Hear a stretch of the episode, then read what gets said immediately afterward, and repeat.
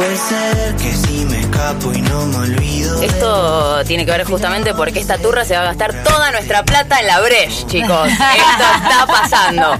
Con un fuerte aplauso vamos a recibir ahora sí en la mesa de Rompan Todo a la piba, a la piba que todos queremos. Eh, Ofe Fernández, bienvenida. ¿Qué tal? ¿Cómo va? Le mandamos un saludito a Jaime, al que le voy a dar todo mi dinero. Es, fue uno Así de... que esa va a ser una transferencia bancaria directa. Es eh, como te cubrís la Breche de acá por. Sí, voy a anotar en el recibo de sueldo un porcentaje. Es, es espectacular. Es, eh, a ver, fuiste trending topic al día siguiente de, de las elecciones y demás. Entre Sí. otras cosas, por un montón de todo lo que tiene que ver con el trollismo de Marquitos Peña y un montón de otras cuestiones, con ataques medio vinculados a nimiedades Sí, sí. en ese plan. Rarísimo porque fue desde el momento de la elección, o sea, el mismo domingo, a dos días después, hasta ayer yo en un momento me fijé y seguía estando, yo decía, era, o sea, había más tweets sobre mí que sobre Alberto, Sí, que sobre Macri, una cosa que uno dice, uh, una legisladora electa, tanto miedo, ¿no? Como para no estar Es- hablando es espectacular. del próximo presidente, del presidente que se va, ¿no? O sea, Claro. de las cosas que estaba, en las que yo estaba pensando, lo último estaba pensando en mí en ese momento. Sí, sí. Aparte siendo la única que habló del tema salarial en toda la campaña, o sea, yo tuve un momento de pronunciamiento en relación a eso, digo, de hacer Sí. una, hice una comparación entre mi salario y lo y cómo la- el, el poco presupuesto que le da la reta a los centros barriales, barriales de la ciudad, que le da la mitad que a sus legisladores, pues la realidad es que, que si se, que si les molesta lo que voy a cobrar, yo se tienen que enojar con la reta, que les aumenta el salario por encima de la inflación todos los años y no lo hace con ninguno de los demás trabajadores su gobierno. Hay una confusión Pero de soy yo la culpable. Sí. Bueno, pe- pe- Es que no les molesta ver. el sueldo, además, ese es el tema de fondo, que es lo que yo quiero expresar. No les molesta que vaya a cobrar plata, no les molesta la cantidad. Esa es la excusa que encuentran, Claro. la manera de entrar eh, a algo que en realidad el miedo que tiene es a lo que yo voy a hacer, a, digo, a la contraposición entre lo que yo quiero hacer y sus intereses, sus privilegios, digo.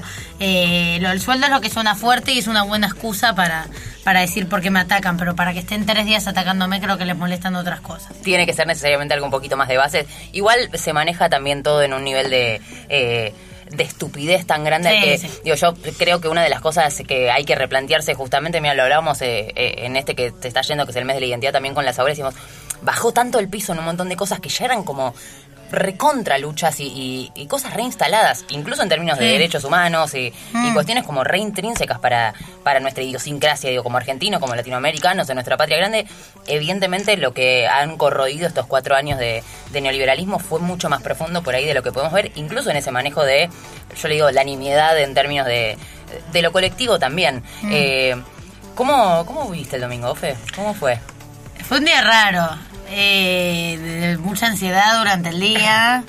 También, bueno, eh, parece medio cursi lo que dicen todos, pero cuando estás como si te rodeas de la gente que, de la que te querés rodear, es siempre todo, bueno, todo es más lindo, ¿viste? Entonces, eh, estuve, pasé una parte con mi familia, después estuve un buen rato con Pedro Rosenblatt, al cual quiero mucho, entonces, eh, sin dudas, eh, pasarlo con él me hizo feliz porque la campaña, en la campaña él fue muy importante para mí y hicimos muchas cosas juntos.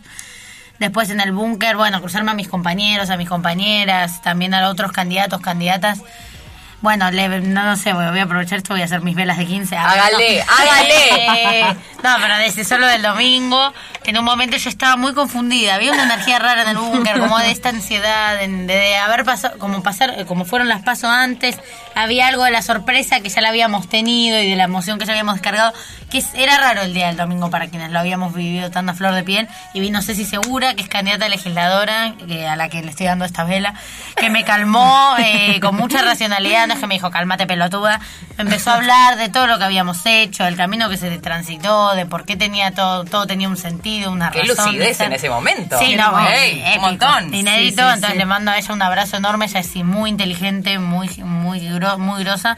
Eh, y estaba Angelita conmigo, que es, que es mi hermana prácticamente, y entonces todo fue como, ahí empecé a ser más feliz, ¿no? Y, y pues, sin embargo, en algún momento hay que también en empe- pensar el resultado, pensar cómo llegamos a eso, pensar cómo la sacan tan barata también con todo lo que hicieron. Digo, se van, pero con 40 puntos, digo, eso hay que pensarlo. Fue un balotaje, o sea, fue una elección muy polarizada, digo, prácticamente fue un balotaje.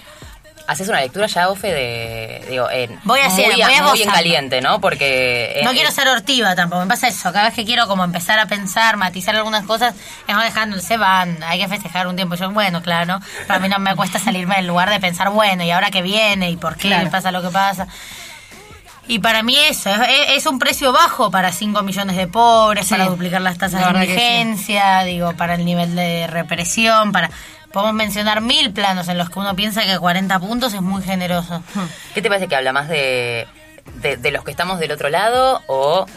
eh, a ver, hay una, como una especie de lectura que, que solemos hacer muy hacia lo bestia, que es como, Argentina tiene alguna cosa medio como que hay un 30% peronista que siempre va a votar peronismo, Mm. hay un 30% tristemente como muy de derecha en un montón de sentidos que va a ir como a buscar el, el, el mayor representante de, y hay como toda una nebulosa, eh, la izquierda ahí como garroneando también Sí. su espacio y, y demás. Eh, el 40% nos sorprendió igual a todos. Claro, es que lo loco es que después del on, después de las PASO quedó muy polarizada la elección, digo, a- por, a- porque quedó a la vista que una- la tercera fuerza estaba ya demasiado lejos. Lo que a mí me sorprende es que la polariza ese nivel de polarización le sirvió a ellos y no a nosotros. Nosotros crecimos poco de las PASO para acá y ellos crecieron mucho. Entonces, ¿qué- digo, en- en- entrando como a la lógica de, bueno, los que bueno, estos son medios amigos, medios copados, pero en, la, en las preocupaciones de, de los grandes medios, de la grieta y demás, creo que evidentemente con lo- los que pueden jugar con la grieta son ellos. Eh, digo, y, y quedaron en condiciones para que ellos puedan seguir afianzando esa polarización porque es lo que les permite existir. Ellos son una antinomia, son, son porque somos nosotros y nosotros tenemos que ser otra cosa. Eh, tenemos que ser ese Macri- tenemos que no solo cantar el Macri ya fue, sino construirlo, como empezar a formular este proyecto político sin resentimiento, sin darle entidad a, a- a su proyecto de oposición que ya empiezan a construir desde el primer desde ese discurso de un Macri tranquilo, sin sorpresas y sin Increíble. demonios, como si pasó el 11 de agosto. Ahí tenemos un desafío muy grande, es hacer que sea con todos y con todas de verdad. Eh, yo creo que hay disposición para eso y ahí Digo la parte mala como también hay que decir la parte buena, porque quiero ser hortiva, pero también quiero festejar yo. Y festejar no de manera ciega ni abstracta, sino poder pensar cómo se llega hasta acá. Porque yo, después de las pasos, decía, bueno, fijémonos que igual, eh, no es que ellos bajaron tanto su porcentaje. Ahora, de hecho, lo subieron bastante. Sí. El tema, la potencia la tenemos nosotros y nosotras. Y ahí yo creo hay que hacer una pausa y como poder poner en valor el armado que se tuvo, porque el, no es solo que ellos gobernaron mal, es que supimos ser rápidos, ser poco mezquinos para armar una fuerza electoral que les gane. Entonces ahí todos los que vienen, de todos los que agitan, bueno, yo lo hacía la comparación con lo de Chile, ¿no? Porque te agitan que en Chile eh, por un tarifazo se movilizan y acá no. Digo, uno por suerte no tenemos que pasar por lo que está pasando en Chile, digo, porque no es que est- están en una fiesta. No, digo, cual. eh, esto va a servir, obviamente, lo que está pasando en Chile para que conquisten derechos, conquisten igualdad, etcétera, pero que detengan a 3.000 personas, que violen a las compañeras, que los policías caguen a tiros, que los militares se metan en las calles, no es algo que tenemos que celebrar, digo, o envidiar. Tal cual. Sino algo que tiene que ver, que evidentemente tiene que pasar para generar el proceso de cambio que necesita el pueblo chileno. Pero acá lo que tuvimos fue la capacidad de tener una dirigencia política y un conjunto de actores sociales, políticos, activistas que dijeron, bueno, seamos rápidos, no, no nos no, no juguemos al narcisismo de las pequeñas diferencias, armemos una fuerza electoral competitiva que tenga un modelo antagónico y que gane las elecciones y que le ponga punto final en tan solo cuatro años al modelo neoliberal en Argentina. Y eso se logró el domingo, se logró armar esa fuerza, sostenerla y que efectivamente triunfe. Y ya ahí estamos viendo los primeros resultados de, de- de esa victoria que es un que es que es Alberto dando esperanza, en definitiva, de que se viene otra cosa, de que se vienen tiempos mejores y hay lugar para nosotros y para nosotras en la Argentina que se viene. Entonces, son las dos cosas. Hay que estar atentos y atentas a- al crecimiento de ellos, pero también no olvidar y ser capaces de hacer autobombo de cómo llegamos hasta acá nosotros y nosotras. Qué herramientas nos lo permitieron eh, para saber cuál es el camino. Pensaba recién Ofe con respecto a eso que tiene que ver con, con romper un poco esa, esa lógica de la antinomia también. eh, y hablando también, prendo yo una vela para Lu Cámpora que, que, que también, Entró. que también entró. Vamos Sí, a aplaudirla y la también a la Lu, que, muchísimo. que es lo más. eh, Es lo más, una en uno de los encuentros de, de Les Jóvenes hacía una, una reflexión que, que, que hemos citado en algún momento acá, que tenía que ver con no darles a ellos este, este triunfo, Sí. que no les pertenezca solo en términos de cómo se plantea la antinomia, ¿no? No ganamos porque eh, del otro lado estaban ellos. Digo, eh, pensar en que la construcción, que me parece que es algo que se va a determinar en la lógica que se plantee desde ya, desde Mm. hoy, que tiene que ver con esto que decís, con los primeros gestos y intervenciones de Alberto. Hoy eh, estábamos repasando un poco también las repercusiones, porque acá a mí hablar del periodismo me hincha soberanamente los huevos, me parece que no está el foco nunca ahí, eh, sino solo como para, para tomar algo que sirva para pensar un poco más la realidad. Eh, la desesperación que se generó con esto de ¿qué hizo? Se juntó con Brian, tiene tiempo para estas cosas, el presidente electo, así como... Y claro. de- y sí, digo, pero aparte, si no empezamos a romper con esa simbología de que tenemos un presidente hoy que se está yendo felizmente, a mi entender, y creo que para muchos de nosotros, eh, que se juntó con Chocobar al día siguiente, digamos, de, de- de lo que ya todos sabemos que pasó, bueno, lo simbólico tiene un poder importante. Entonces me parece que desde ahí también eh, hay que empezar a pensar cómo se construye, saliendo de esa lógica que va, en todo caso, fortalecer esa oposición que empieza a ser hoy el macrismo. Sí, además, uno, el nuestro presidente actual tuvo muchísimo tiempo para irse de vacaciones. eh, De hecho, fue el presidente de más vacaciones que se tomó en la historia. O sea, que su, su electorado venga a reprocharle a Alberto que tenga una reunión con una persona que fue maltratada por el mismo electorado que se queja ahora, ¿no? De que pierda el tiempo ahí. Sí, Eh, es como, bueno, viejo, a ver. Es un montón. Eh, por supuesto que hay que usar el tiempo en eh, reparar a ese joven en particular y la violencia que sufrió, Mm. pero a muchísimos jóvenes en general, porque él no repara a Brian en lo específico, repara al pibe al que este gobierno le quiso vender que se merecía la realidad que vivía, que se la merecía porque no se esforzaba, que se la merecía por negro, por pobre, por gorra o por lo que sea. Entonces, evidentemente, parte de la reparación del proceso de estos cuatro años es poder empezar a construir otro sentido común en esta sociedad. Tan, se rompió tanto. Claro, que para las- quien rodea a esos pibes y para esos propios pibes, porque lo que parece a veces con el discurso meritócrata es que, eh, digo, no es que nos quejamos de eso porque nos molesta a los que pensamos un proyecto. A, quien, eh, que cuando un gobierno le saca valor y degrada a lo que uno hace todos los días, digo, hay personas detrás de los discursos sobre todo, entonces hay algo ahí que es, que es importantísimo que se, que se reconstruya. Entonces, para mí, sin dudas, no solo que el presidente ahora es otro, entonces que Alberto con su tiempo puede hacer lo que quiera, sino que cuando sea presidente, para mí también sería un gran uso del tiempo, que él se acerque a esas realidades y efectivamente está mostrando que, de su- que es, de su, es de su interés. ¿Por qué ofende tanto, Ofe? Digo, eh, en la misma línea de por qué ofende que vos seas eh, una, una chiquita, como te ha dicho algún que otro periodista en alguna oportunidad, que seas mujer, eh, que vengas de la izquierda. ¿Qué es lo que enoja tanto? ¿Es lo que se va a hacer? ¿Son las peleas que se van a dar? ¿Es solo lo simbólico? ¿Es, solo que seas una piga que tiene 19 años y que... o por- ¿Dónde sentís que pasa? Sí, eh, hay una definición que habla de que los gobiernos neoliberales tienen que cuidar los intereses del poder real y contener al pueblo. Contener en el sentido de tensionar hasta un, a un punto que no les explote a ellos mismos. No Un contener estado en un sentido de solidaridad, sino a uno mismo. Entonces ellos defienden sus intereses, porque bueno, cuando Cristina habla de que nos, nos gobernaron los dueños del país, es literal, son los que tienen las tierras, los que tienen los medios, la justicia. Bueno, ellos cuidan de esos intereses y contienen y manejan y tensionan con el, con el, con el pueblo. Un gobierno popular es exactamente al revés. Defiende los intereses de su pueblo y tensa hasta el punto que pueda con esos eh, sectores de poder real. Pues la política es eso, es elegir un interés por sobre otro, no elegir un interés y punto. Si no vivimos en una- un cuento de hadas, eh, de hecho para mí es el problemita que tiene un amigo llamado izquierda tradicional, que es que no ve que, eh, hay- que hay intereses que están en juego y que confrontar con esos intereses no se trata de una pancarta o de una consigna, sino una, de una acción concreta de tensión que tiene resultados materiales. En ese sentido, me parece que lo que molesta es que vamos, que sin dudas vamos a tener que confrontar con algún interés en el tiempo que se viene. Hablamos, y lo sacamos de la Argentina en lo concreto, hablamos de un mundo en el que 26 personas concentran la misma riqueza, la- lo digo, las 26 personas más ricas concentran la misma riqueza que las 4 mil millones más pobres. Hablamos de un mundo profundamente desigual. Entonces, esos 26, si pensamos cómo resolver problemas del mundo, va a haber que sacarlo un poquito, ¿no? No se puede vivir en el lujo total y en el exceso total mientras la gente se caga de hambre. Y acá es lo mismo es cuando hablamos de que eh, entre los bancos y los jubilados elegimos a los jubilados, es elegimos a los jubilados y no elegimos a los bancos. Y un poco vamos a tener que cagarlos. Claro. Entonces, en esa dinámica, creo que lo que pasa es que hay mucho que se siente tocado porque se le viene eh, la pérdida de su pequeño privilegio. O gran privilegio, en realidad. El pequeño privilegio no es el, el principal afectado en esta ecuación. Y ahí creo que en esa lógica es, es donde, donde sale la ira. En mi caso en particular, por otro privilegio, que tiene que ver con que son chabones. Eh, porque se, digo, pasa por ahí, no hay duda. Entonces creo que tienen eh, que lo, a lo que se aferran es ese- esa situación de privilegio, a sentir.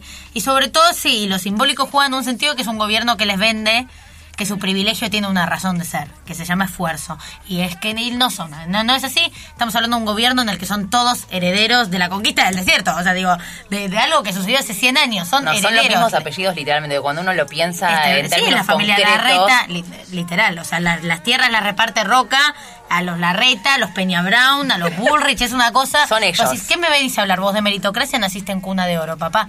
Tipo, ¿de qué estamos hablando? Eh, entonces, eh, digo, todo este trolismo te responde a una destrucción de su interés material, que se viene, no, no destrucción, digo, a una quita de su interés material, que es lo que se viene prontamente, pero también, eh, bueno, un cachetazo de realidad. No, no, papá, vos no te esforzaste. Capaz alguna excepción, pero vos no te esforzaste, a vos te, te llegó o si te forzaste en un marco de condiciones de oportunidad que se generaron por eh, eh, previos, claro. Que ya existían. Eh, que ya existían, preexistentes y que no dependen de vos. Y que Brian se merece también. Me llama mucho la atención, el otro día escuchaba a Sergio Massa, que también dio como cuadro político dentro de, la coalición que termina ganando como Frente de Todos, empezó a hacer algunas declaraciones ya hablando directamente como políticas más puntuales, ley de góndolas y demás que me pareció pues, digo, genial, bien, empecemos a hablar de, un montón de las cosas que hay que hablar. Y la reacción, ya no solo de parte del electorado, sino incluso de eh, mediáticos y demás, era como, estamos todos locos. ¿Vos sabés que a quién le vas a metiendo un dedito en el culo? Bueno, claro, sí, chicos, hacia ahí vamos. Eh, se puede hacer con, con, los grandes medios, que es también uno de los, de los grandes problemas de, de nuestra construcción más eh, profunda también en términos de, de lo simbólico, de, de, lo sociopolítico, completamente en contra. Digo, ahí, pues también nosotros hacemos como una lectura de lo que fue el primer gobierno de Néstor, eh, lo que fueron los dos periodos de Cristina eh, como nuestra primer mandataria, en esa lógica de cómo se estaba llevando con Manieto y con el grupo Clarín directamente, como, como en términos de, medios hegemónicos y, y, y corporativos, ¿no? ¿Se puede hacer todo lo otro con estos chabones en contra?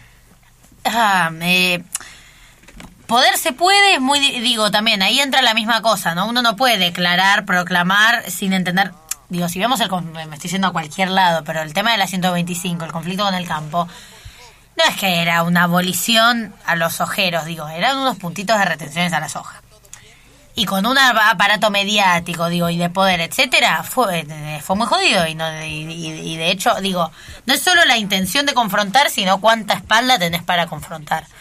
Eh, lo que está bueno de la ley de góndolas en ese sentido es que para mí tiene, eh, tiene las dos cosas, porque es un ataque al monopolio del digo al monopolio comercial que por ejemplo en el mundo para mí siempre los presos en lácteos porque es muy claro la Serenísima es toda la góndola aunque no lo parezca vos ves vos ves que hay una marca, y cuando, cuando lo dijo Cristina pareció, ah, el pindonga y cuchuflito, ¿no?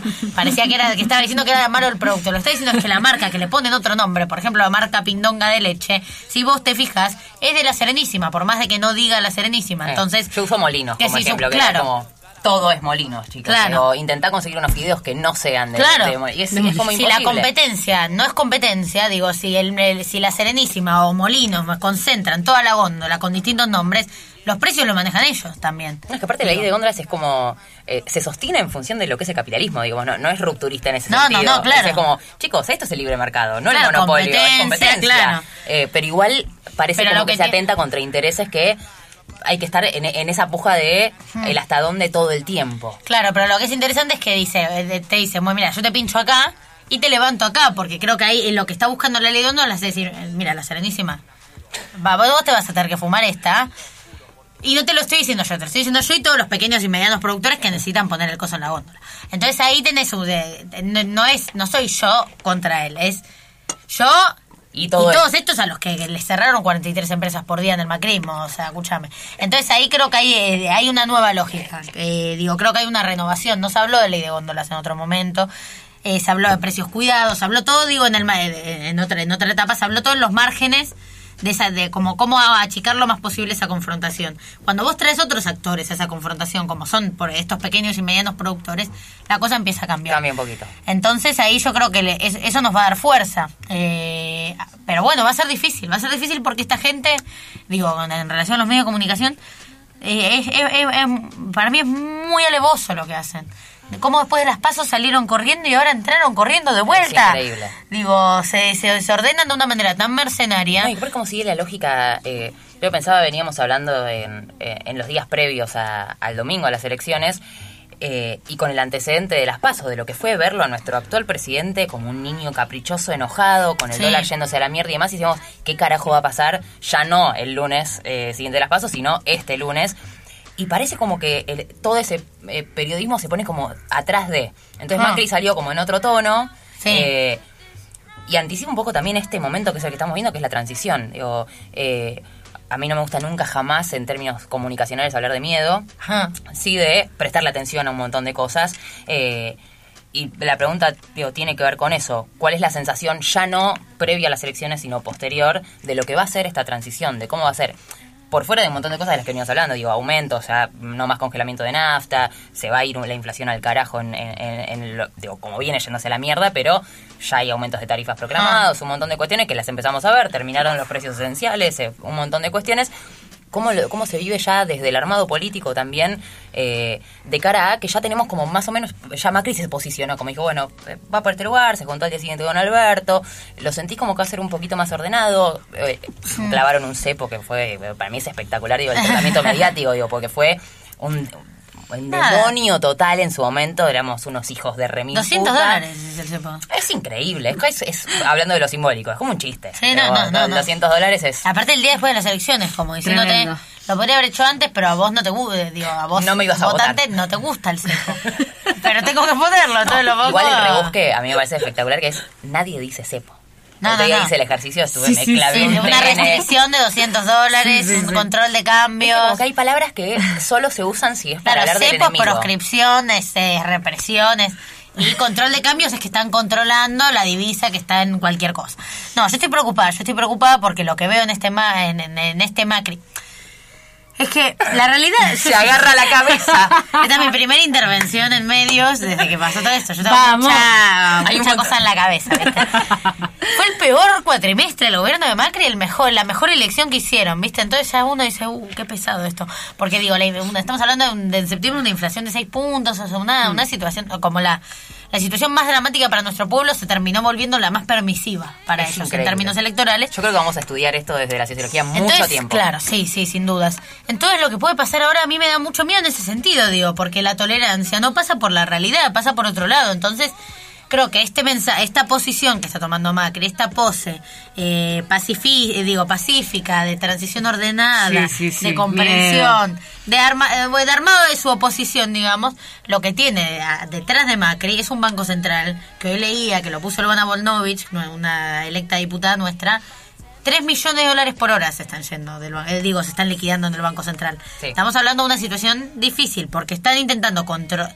Ellos lo que están buscando, a mi entender, es generar la mayor sensación de estabilidad posible para que esto le explote en las manos al señor el presidente electo Alberto Fernández, ¿no? Entonces, para que la, la evaluación no la tengan que hacer ellos, contienen, contienen, contienen 200 dólares, esto de los 200 dólares, están, están man- controlando la situación del dólar y demás, para que llegue Alberto, se, se encuentra con las reservas totalmente vaciadas y, le te- y él tenga que hacerse cargo de la situación, porque es un hombre honesto y que tiene que empezar a hacer que, digo, que, que tiene cuatro años de gobierno por delante. Ellos pueden hacer lo que quieran, se van. Se están yendo. Entonces yo estoy eh, con eso muy preocupada. Pueden ser meses, muy- dos meses son, noviembre, Sí. un poco menos. Mes y medio. Mes y medio mm, pueden ser muy dolorosos y muy peligrosos para lo que se venga. Entonces ahí hay que prestarles atención, pero el tema es que le- cuando les prestas atención, marcas una que otra cosa, el, el medio, los medios que te dicen revanchista, el Ministerio de la Venganza, la grieta y la pindonga.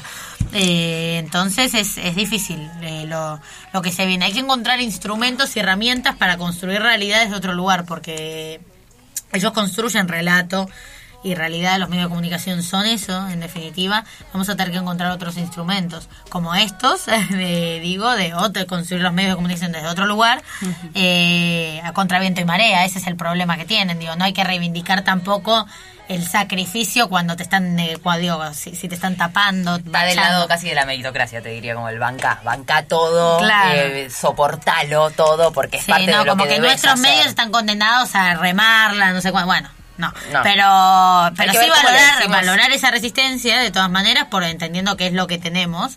Eh, para digo como como propulsor pero además creo que lo de Axel por ejemplo es un, un una cosa digo una, un ejemplo una pedagogía para nosotros y nosotras porque el tipo hace un tiempo venía hablando de que le preocupaba mucho el tema de cómo se construye el relato cuando ellos tienen todos los aparatos, digo, eh, que construyen relato, cómo se, digo, cómo se disputa con la Big Data. Bueno, encontrando una manera, la manera más eficiente que se nos ocurra de ir y discutir la realidad. ¿Y él qué hizo? Agarró un auto y se recorrió toda la provincia de Buenos Aires. Si en la tele pasaban una cosa, si en las redes te ponían el algoritmo, yo voy a ir cara a cara a cada pueblito de la provincia de Buenos Aires a decir cuál es eh, qué es lo que yo estoy viendo, ¿no?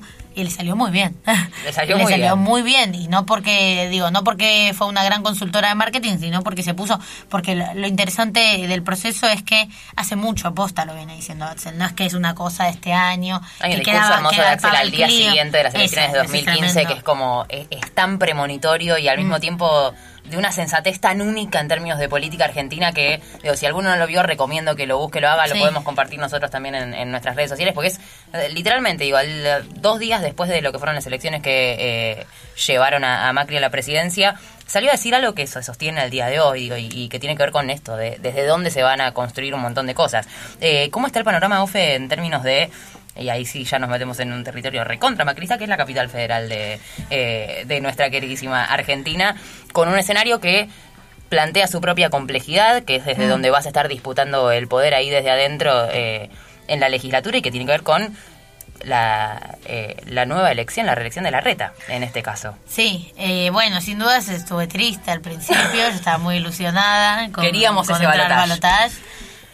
sin dudas la verdad, bueno, es, es, esperable. Ellos, me, consta, ellos después de las pasos se asustaron, bajaron recursos a lo loco, eh, empezaron a extorsionar en ese sentido y, pudieron agrandar la diferencia, como para no llegar al balotaje. También en un digo en el en este son muchos factores para analizar que tienen que ver con también el crecimiento nacional, porque no es que hubo mucho corte de boleta. No, el que votó la reta lo votó a Macri. Entonces, digo, fue una, este, una estrategia que llevaron bien a nivel nacional también eh, para el electorado fiel que tienen ellos, que por supuesto reside en esta ciudad del infierno. y en Córdoba. Eh, y en Córdoba. y ahora en un par de lugares más, ¿no? Pero, eh, pero bueno, en ese, a mí lo que me parece es que, sin embargo, hay que valorar que crecimos mucho como oposición. No, fue una, es la mejor elección en muchísimo tiempo de, en la ciudad de Buenos Aires. Eh, que creo que Matías es un, fue un gran candidato que le puso mucho, que se acercó a, casi digo a todas las realidades que vivía la ciudad de Buenos Aires las y, planteó la, alternativa que proponíamos perdimos así es la democracia también no entonces hay que hay que poderse triste pero hay que entenderla también eh, la gente la gente en la ciudad de Buenos Aires eh, eh, digo, son muchos años de gestión los que tienen ellos, entonces también de, de alguna manera ellos eligen el parámetro de que es un mal y que es un buen gobierno después de tanto tiempo. Son un montón de años. Son un montón de años. y ahora está, vamos a vamos a cumplir 16 una vez que terminen este mandato que los que acaban de ser electos. No, vuelve, lo vuelve Pero bueno, imaginar algo distinto aparte, digo, cuando vos tenés como generás una totalidad, una sensación de que esto es lo que hay y estos digo, los parámetros son este y este. Entonces, sí, es que entre yo y yo, digamos, ¿no? Entonces, cuando digo hablar, hay, hay, cosas que parece que no, no, son problemas en la ciudad de Buenos Aires y hay que seguir planteándolos y yo pelearé. Porque bueno, nada, queríamos ganar la ciudad, pero si no la ganamos queremos resolver los problemas, entonces seguiremos discutiéndolo. Yo voy a una legislatura en la que ellos tienen mayoría automática. Espero que no hagan lo que vienen haciendo y escuchen los problemas que la oposición les marca, las cosas que les dice que son inaplicables, que, las, que se, se rechazan de manera directa digo que se le que eleven el presupuesto educativo, que eleven el presupuesto de salud, a ver si digo si podemos ganar algunas cosas ahí en el mientras tanto, pues estamos hablando de problemas graves que tiene la ciudad de Buenos Aires. Eh, y sobre todo la ciudad a ellos les va muy bien cuando el gobierno nacional nos cuida el bolsillo porque eso no hay que dejar de vamos a tener que seguir marcándolo entender la diferencia entre el gobierno municipal y el nacional en el sentido de que lo que los problemas que tenían las escuelas de Macri, en la de, Macri jefe de gobierno, cuando el, kirchnerismo era gobierno nacional, eran los problemas propios de la ciudad de Buenos Aires por la desinversión, etcétera, etcétera. Ahora los problemas que tuvimos estos cuatro años fueron que los pibes iban a cursar en ayunas. Y los techos se seguían cayendo y demás, ¿no? Esa desinversión era, era permanente, pero además tenés el problema de un gobierno nacional que te está cagando de hambre. Entonces, ahora también nosotros tenemos que poder ir marcando esa diferenciación Linda tarea, amiga, por delante. Linda ¿eh? tarea por delante. Pocos frentes eh, para... No, igual sabes que pensaba que una de las cosas que para mí es como un triunfo a priori y, y que te lo agradecemos, digo, en términos no solo personales, digo, colectivos, pero me parece que en este armado, digo, en 12 años de, de, de un gobierno de continuidad del macrismo en la ciudad de Buenos Aires, la legislatura, con su mayoría automática, eh, pasó un plano muy eh, despojado de intereses en un montón de sentidos y, y, de visibilidad también. Me parece que en ese sentido tu presencia en particular, pero digo, la presencia también de una fuerza nueva y un montón de pibes y jóvenes presentes ahí, le van a dar otra visibilidad al espacio Eso. y en ese sentido por ahí se, se genera un, un, una distinción en lo que pasa a ser la legislatura ya como herramienta de poder también y, y, y donde se va a dar el debate en términos del poder y, y de esa disputa. Que en los últimos años, digo, de verdad está muy desdibujada la legislatura, porque con una mayoría automática, con el mismo gobierno, uno atrás de otro, está como en un plano medio, y qué sé yo, ¿qué claro. hace la legislatura? Bueno, ahora va a haber un montón de caras jóvenes, visibles y combativas en la medida en la que nos gusta, como para disputar un montón de esas cuestiones. Me parece que va a volver a estar un poco más en el eje, lo vamos a hacer nosotros también desde el lugar mediático, el esfuerzo para que eso efectivamente sea también agenda, ¿no? Desde ya. Eh, ¿Sentís que va a ser, Ofe, en términos legislativos, un año...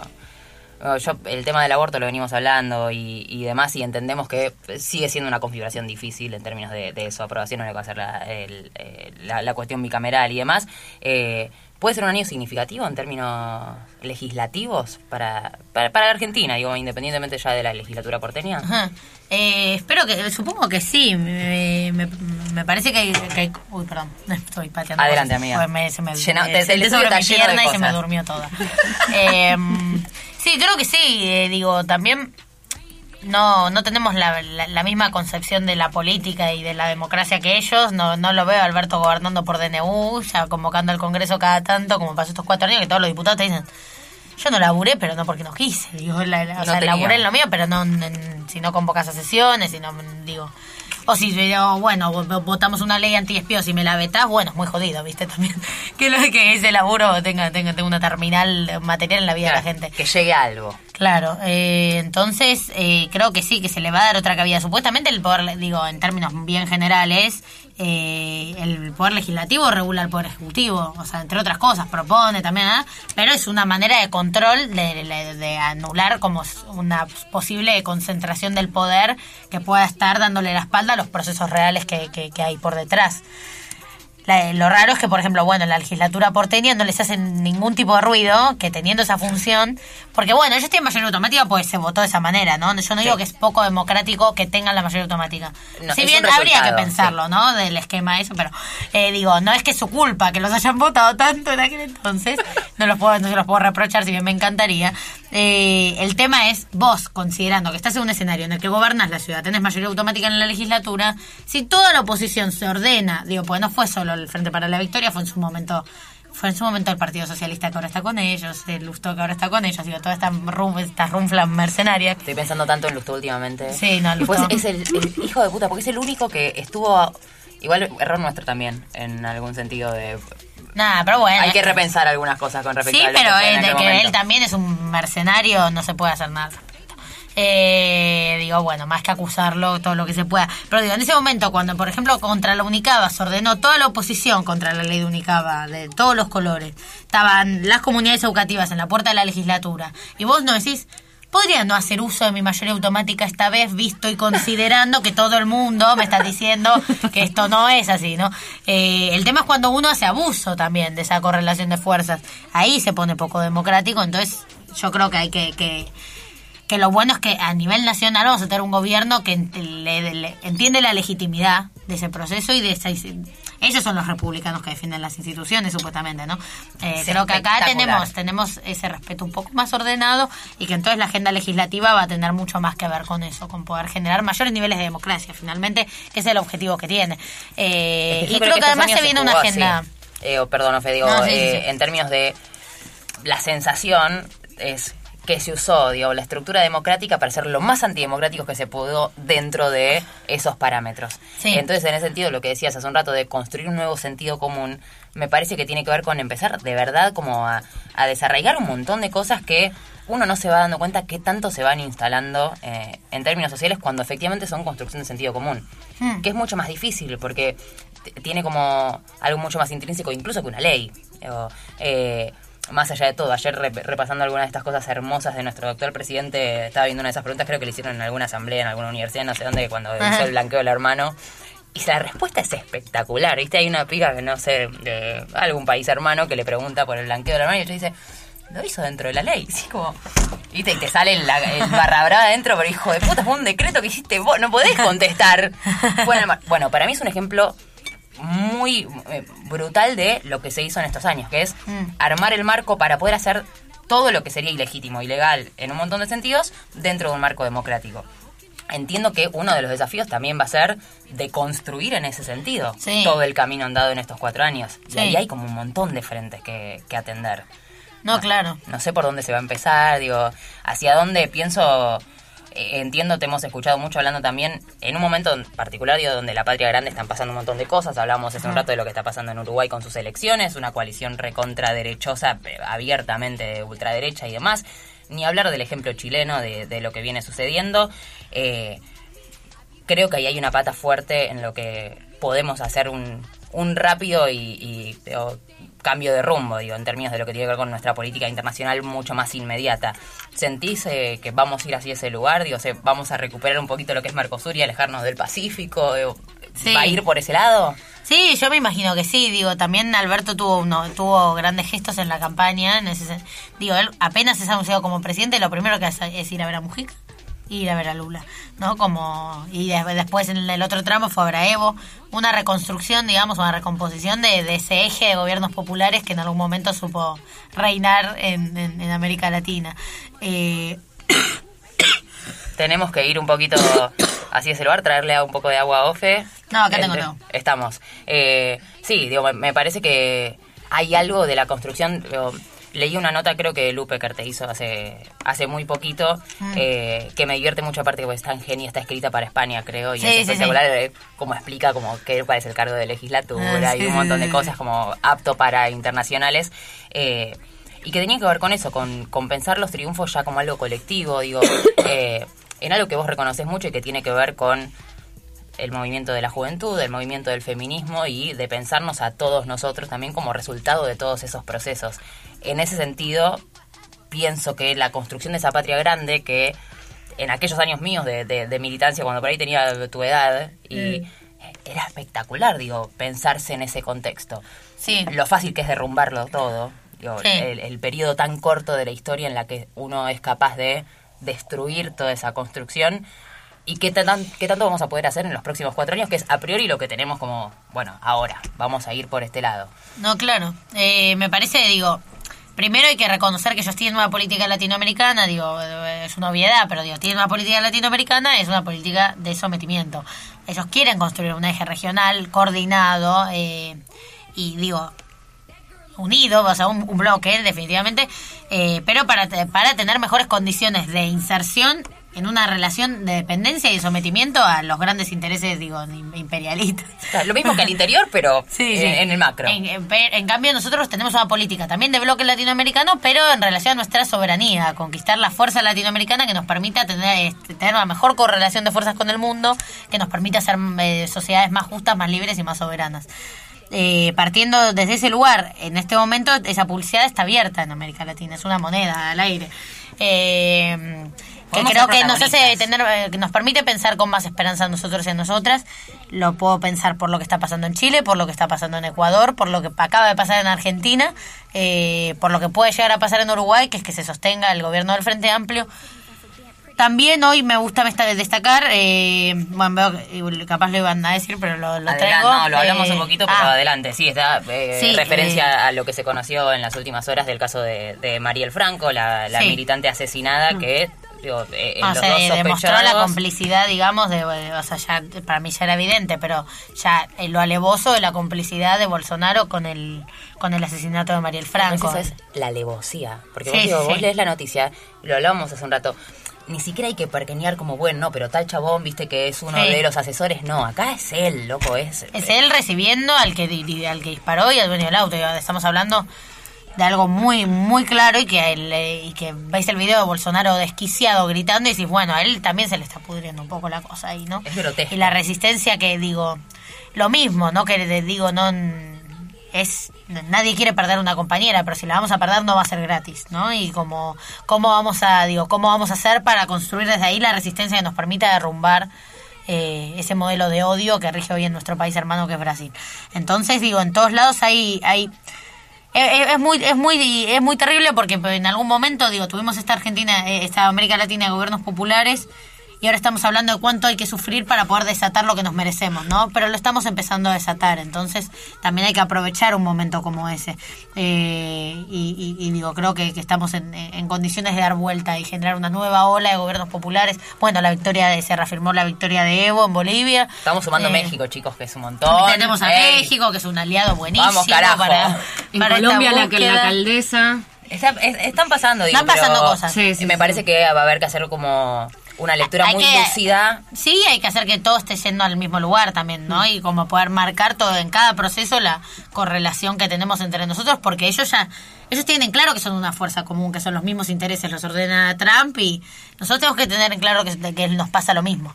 Eh, digo, que tenemos nuestro propio eje, digo, de gobiernos populares, de, o de aspiración de, de gobiernos nacionales y populares y que tenemos la capacidad de cons- empezar a construirlo. Eh, si no ponemos nuestras esperanzas ahí, nuestra patria, la Argentina, puede estar un poco más a salvo, pero si la patria grande está en peligro, la nuestra también, ¿no? Yo Entonces, te digo, ya estoy con. Escúchame, ya estamos hablando. Están volviendo un montón de palabras del amor. Volvemos a hablar de soberanía. Volvemos a hablar Sí. de patria grande. Sí. Ya es, ya es un montón, Es un chicos. montón. O sea, posta que venimos de cuatro años de casi ser un subversivo Sí, sí, por hablar de. Eh, estamos eh, como la nación y la república. Bueno, chicos, vamos a empezar a hablar. Mm. Digo, ya nos cansamos de explicar qué carajo es la república también, porque viste que uno usa palabras como si lo que carajo sea. No, chicos, es todo lo contrario. Están pasando un montón de cosas. Eh, Ofe, te vamos a dejar. Le sacamos provecho a Ofe. Agus Santoro quiere sumarse con algún. Eh, yo, No, eh, escucharla es un placer. Es, un placer, es- exactamente. Me senté acá para escucharla porque eh, no solo me llena.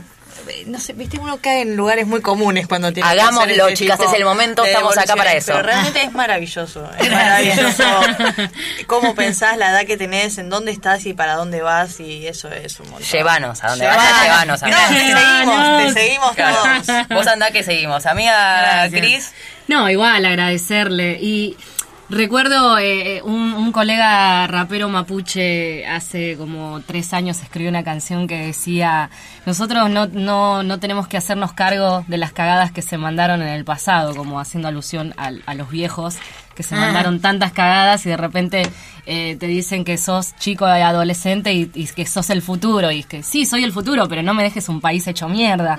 Como, Ah. nada, me, me recuerdo mucho eso y, y gracias realmente por todo y nada, a romperla. Decí que ya, ya usaron lo de pesada herencia estos cuatro años. Ahora vamos a tener que inventar un nuevo concepto Un para hablar de la verdadera hablar. pesada herencia, ¿no? Que Sí, sí, sí, Pero, bueno, hay un espíritu de, de construcción. eh, la publicación de que hiciste, Ofe, eh, el, ahí votando con, con, Sí. con el sobre entrando en la urna, como Por supuesto. seamos felices que asoma el futuro y sumado a esa reivindicación que haces de, de la política en tiempo presente, que para mí es como de las cosas más valiosas. Y no, no, los jóvenes no somos el futuro, muchachos, somos esto, lo Sí. que soy, lo que está acá. Sí. Eh, hermoso. Te, tenemos una legisladora del carajo, amiga. Gracias, Gracias un por placer este estar rato. acá. Por favor, es tu casa, compañera. Y felizmente eso, te- te- tenemos a quien seguir con... Es que lindo es poder relajar un poco de vez en cuando, ¿no? Como digo, no tengo que estar todo el tiempo jugando al... del- Está bien, eso me entrego. A Ofelia Fernández yo me entrego. Eh, gracias, Ofe. Es un placer siempre escucharte. Por favor, Ofelia Fernández aquí con nosotros. Pasaron 11 minutos de las 7 de la tarde. Estamos un poquito más contentos que hace un rato. Lo que les digo, muchachos, es un montón. 23 la temperatura. Seguimos divirtiéndonos. Un poquito de música. Rompan todo hasta las 8 de la noche.